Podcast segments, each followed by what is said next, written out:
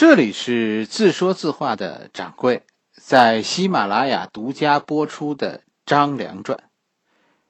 今天我们讲第三回《张良传》的第三回“博浪沙”。公元前二百一十八年，张良在博浪沙刺杀秦始皇。秦王政在灭国韩国以后，就把韩国这个称呼取消了。那韩国这块地方呢，按照秦国的规矩啊，秦国是郡县制，韩国后来就被叫颍川郡，治所就在新郑，这里是韩国最后一个都城。史书中说呢，说张良就是出生在韩国首都的。但我跟你说，张良不是出生在新郑，张良是出生在阳地。韩国在战国末年呐，这个首都多次搬迁，你就说这过的叫什么日子吧？这个这个诸侯王其实，呃，当不当的没什么意思了。自从韩国归了秦国，就开始有户籍制度了。秦国的法律是不允许老百姓四下走动的。说我这边过得不好，我打算去北上广打工，在秦国门儿也没有啊。咱们以前说过商鞅的故事是吧？咱们讲过商鞅了，说你没有地方政府开的介绍信，允许你去某地。商鞅的职务够大吧？秦国宰相啊，在秦国宰相一样没有介绍信，商鞅最后无处落脚，连个住处都找不到。宰相都是这样，你要是小民被关卡抓住，说你没有介绍信，直接就杀头了。可是似乎呢，咱们咱们现在看着这个秦国对这帮被灭国的贵族，其实。还是有相当宽容的政策，是比较宽松的。秦国一开始好像对六国贵族啊，还是有优待政策的。史书上就说，张良在失爵以后，就变卖了家产，最后呃凑了一笔钱，说说我要外出游学，于是呢，居然得到批准，张良前往淮阳学习礼法。淮阳这个地方是很有名的，是吧？据说，呃，老子、孔子都曾经在这儿常年讲学。和我们中国人相关的，你像什么，呃，八卦呀，什么龙图腾啊，都是从这个地方诞生的。当时淮阳就算，嗯，就算一座大学城吧，是吧？在淮阳呢，张良，张良说自己呢要去更远的地方学习礼法。咱咱不知道这地方官是说受了贿赂了呀，还是说同情这些贵族分子呢？淮阳的地方官后来居然就同意了，拿着介绍信，张良就从淮阳跑了。史书上说呢，说他是去见了沧海君。很多人认为这里的沧海君就是沧海国的国王。沧海国就是现在的朝鲜和韩国各一部分，就是在朝鲜中部吧。其实我我呀，我不知道韩国人是是不是承认，是吧？有没有咱们我这里听书的有没有韩国朋友啊？是吧？给说说韩国人韩国人是怎么看自己祖先的？据我知道，韩国人认为自己的祖先是韩族人，就是他们说的三韩，韩国就起源于三韩这个这个韩。但确实有专家认为，韩国人说的韩族人就是春秋时候的韩国人。这就这就说来话长了。最早韩国也是姬姓贵族。他和晋国是平起平坐的。春秋的时候，晋国强大了，于是就吞并了韩国。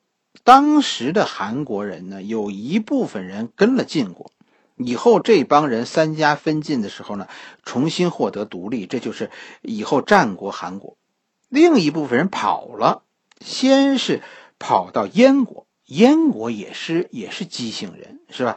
就但这跑了的这帮韩国人，逃出来的这帮人，都是性格上偏向强横的，所以寄人篱下的日子没过多久，他们再次搬迁，逃往北方，逐渐就成为韩族人，和东北的一些游猎民族就融合了。据说呢，这就是韩国人的由来。这个说法，咱们从张良的经历来看呢，是有道理的。你看，现在张良这个韩国宰相的公子，这个韩国贵族觉得自己受了委屈，是吧？要找人帮忙的时候，他去了沧海国，去沧海国干嘛呢？找刺客。你看到了吗？韩国刺客的历史，韩国出刺客呀，这个历史可以追溯到战国末年。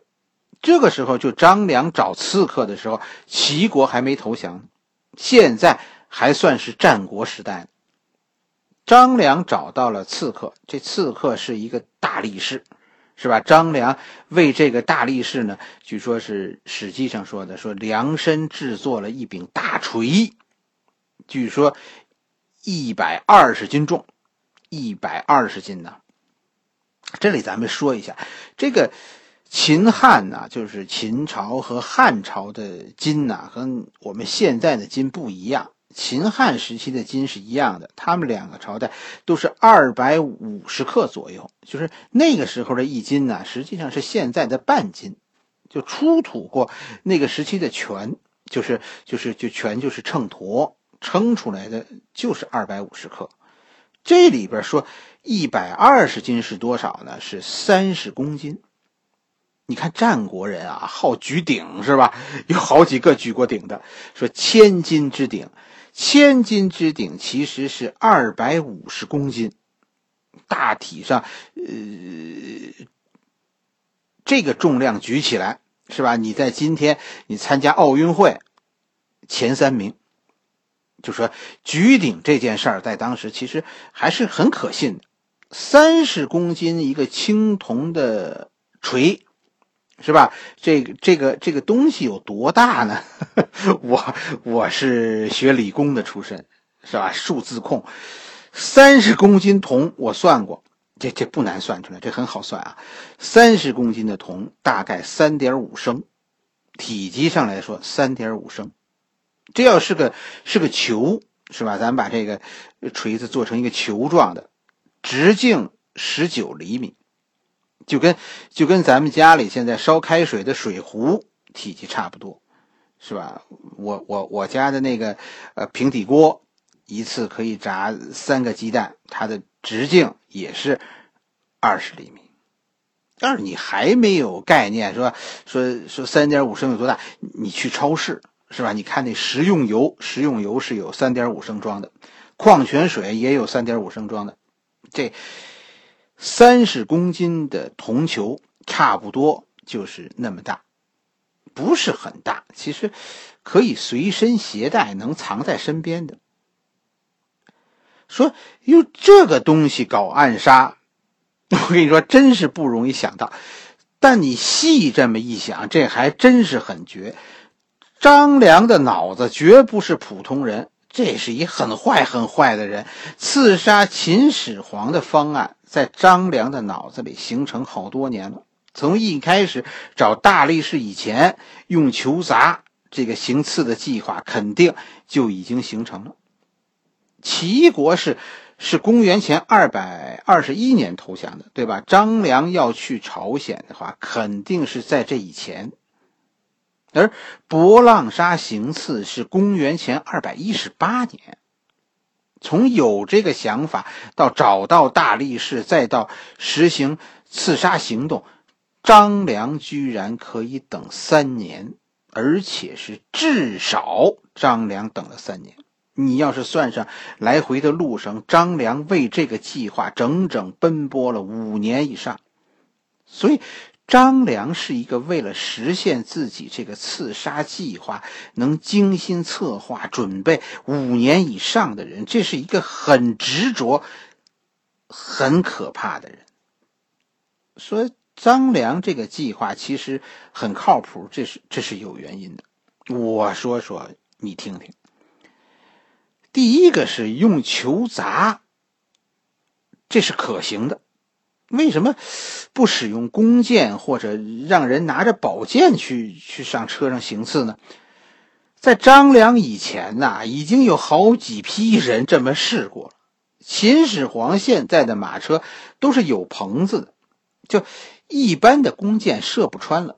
而刺客，你说跳上车行刺呢？秦始皇在行军中是穿着铠甲的。而且身边是有侍卫的，这些秦始皇的侍卫都是武术高手。一击不中，刺客根本就没有第二次机会。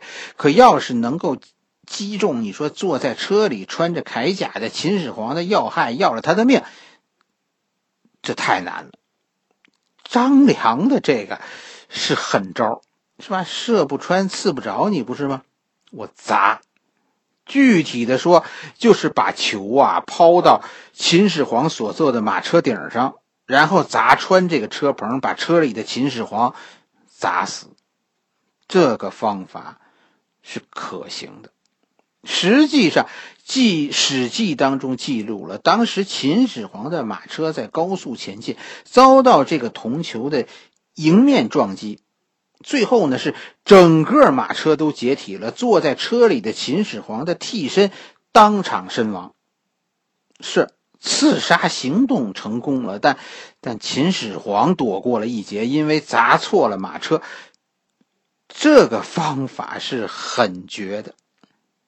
关键是什么？以前没有人用过，而它居然有效。实际上出人意料的地方就是，这么小的一个球，居然可以有这么大的效果，这是一般人想不到的。我老是觉得，这个张良要是加入中情局啊，老卡恐怕活不到今天。这个人的想法太绝了，而且你想吧，这个方法你还真的没法防范。为什么呢？这个球的体积不大，它可以随身携带。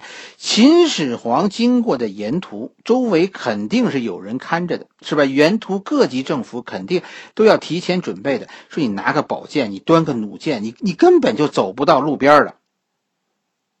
这些一般可能危及皇帝安全的武器，都在沿途严密防范防范的范围内的。只有这种超常规的东西才可能被忽略。说这个大锤，你说是不是有个把儿，然后抡起来砸呀？应该不会。为什么呢？你很难走进秦始皇的马车的。秦始皇马车边上一定有侍卫在侧面防护的。而且，大锤要是加个把儿，这就是普通兵器了，就显眼了。关键问题就是这个大力士这个人能把三点五升的铜球抛多远？如果他能抛出十几米远，这就够着了。秦国的大路会有三十米宽吗？我觉得应该没有。大力士本身的体质就好，力气大，再加上他将近三年的练习，实施这个计划应该说有可能，不难。而且，你注意到博浪沙这个地方了？就这个地方在哪儿？在河南阳原。当时呢，应该是在黄河岸边。黄河岸边啊，你要是去过，你就知道，你看着说这是大平原是吧？一望无边，但其实这里沟壑纵横，有很多土坡，经常有有路呢，是从这个土丘中间穿过的，两侧都是高坡。对了，我估计啊，这个地方是张良精心挑选的。大力士抛出这个球，可能是在山坡上，或者在临街的建筑上。当秦始皇的马车从下边经过的时候，呃，突然从远距离上抛出这个球，从上向下砸。整个的刺杀行动还有一个细节，你注意到了吗？就。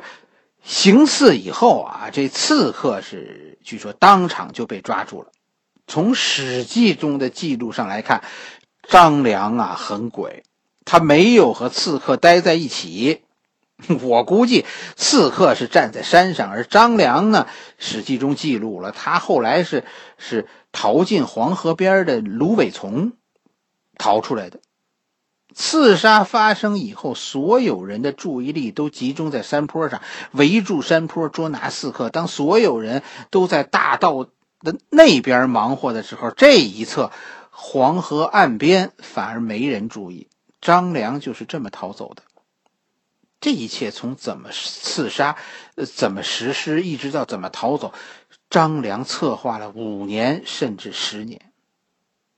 张良就是这么一个不认命的人。你记住张良的这个性格。张良如果以后他的道路发生改变，一定是他的思想转变了，否则这个人的性格叫什么？叫处心积虑，百折不回。准备这么周全，各种细节可以说天衣无缝。最终说刺杀为什么失败了呢？是吧？没有杀死秦始皇，这因为资讯出了问题。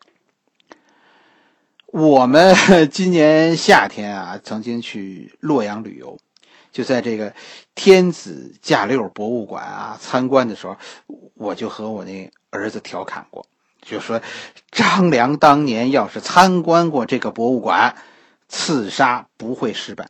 张良就是因为没去过洛阳的天子驾六博物馆，所以刺杀失败了。这这这个博物馆，洛阳的这个博物馆，你一定要去看看，对吧？虽然说这是调侃，但但这件事情是有关系的。张良他们家从他这一辈人开始就没落了。所以张良其实根本就没见过大场面的，并且秦始皇出行是什么样子，显然张良是不知道的。他只知道书里说了，按照体制说，皇帝出行是执行天子范儿，是吧？天子坐的马车是六匹马，这叫驾六，是吧？天子驾六嘛。其他人最多的就是四匹马拉的车。张良为什么去学礼法？我觉得这件事太恐怖了，这个人真是啊！所以张良他们就认为攻击那辆六匹马拉的车，那里坐的就是秦始皇。但我们看过天子驾六博物馆的人都知道，不是一辆车是六匹马呀，是四辆车是六匹马拉的呀，这是一车队。实际上，你不知道秦始皇坐在哪辆车里的，而且问题还不止这些。张良他们是用重金买通了前一站的地方官，所以他们知道秦始皇车队经过的路线和通过的大致时间。他们是在半路上伏击的，但当车队过来的时候，张良一下子就傻了眼了。是吧？一片马车，这个马跑起来在黄河岸边是尘土飞扬，根本就看不清哪辆车是四匹马，哪辆车是六匹马。更何况六匹马的车有好几辆。张良一下子就傻眼了。更要命的是，张良已经没有办法阻止刺客了，他和刺客不在一起，现在就只能眼看着刺客怎么做了。刺客最后选择了。车队里，他看着最华丽的一辆车，抛出了铜球。秦始皇的车队啊，有一里地那么长，前后刺客也没见过秦王的车到底是什么样。实际上，刺客所看到的所谓说最华丽的车是先导车，秦始皇的车。肯定比这辆车更华丽，但是他在后面呢。刺客看到先导车就已经忍不住下手了，结果是一声大吼，铜球从天而降，轰隆一声，先导车被一下子就被砸塌了。马还在往前跑，一下子车就解体了，车上的人当场就死了。刺杀的行动成功了，但没刺死秦始皇。刺客被抓住了，张良趁乱躲进了黄河边上的芦苇丛中逃走了。随后有说法说，秦始皇啊，从刺客口中听出幕后指使者是贵族，所以秦始皇为了报复，杀光了附近十个县方圆百里的百姓。很多人认为呢，说这是秦始皇杀光杀光了博浪沙方圆百里的人。其实这是这是误解。所谓百姓啊，在这古今的解释是不一样的。就秦朝那个时候，百姓是不包括农民的，对吧？在战国，奴隶是没有姓氏的。说你家有什么人，这是说贵族家有哪些亲戚，有哪些门客，这不包括奴隶。奴隶是算在牛羊那本账里的。所谓百姓，其实是指贵族。所谓途径方圆百里的百姓，实际上是指贵族。秦始皇把博浪沙方圆百里的贵族都杀了，这其实是说明秦始皇其实并不知道谁是幕后主使，是吧？秦始皇要是知道说。主使秦始皇只知道主使是一个贵族，你说他要是知道说行刺的是张良，他要泄愤的话，他一定是杀韩国贵族。可现在博浪沙周围百里的贵族，这是魏国贵族和赵国贵族。秦始皇并不知道是张良行刺，张良行刺，这叫兔子不吃窝边草，嫁祸给别人。你看看张良是吧？是事前有安有安排。当秦国全国缉拿刺客的时候，张良用事前就在下邳准备好的新身份隐藏起来张良的计划很周密，他事前就已经把如何隐藏都准备好了，假身份都办好了。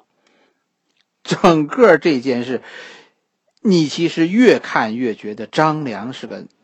脑子特别清楚的人，张良是韩国人，他没有在韩国行刺，而是跑到魏国去行刺，是吧？行刺以后呢，去楚国地面上躲藏。下邳这个地方在哪儿？在在徐州和宿迁之间，实际上离后来那著名的垓下不远。这里是秦国管理比较松懈的地方。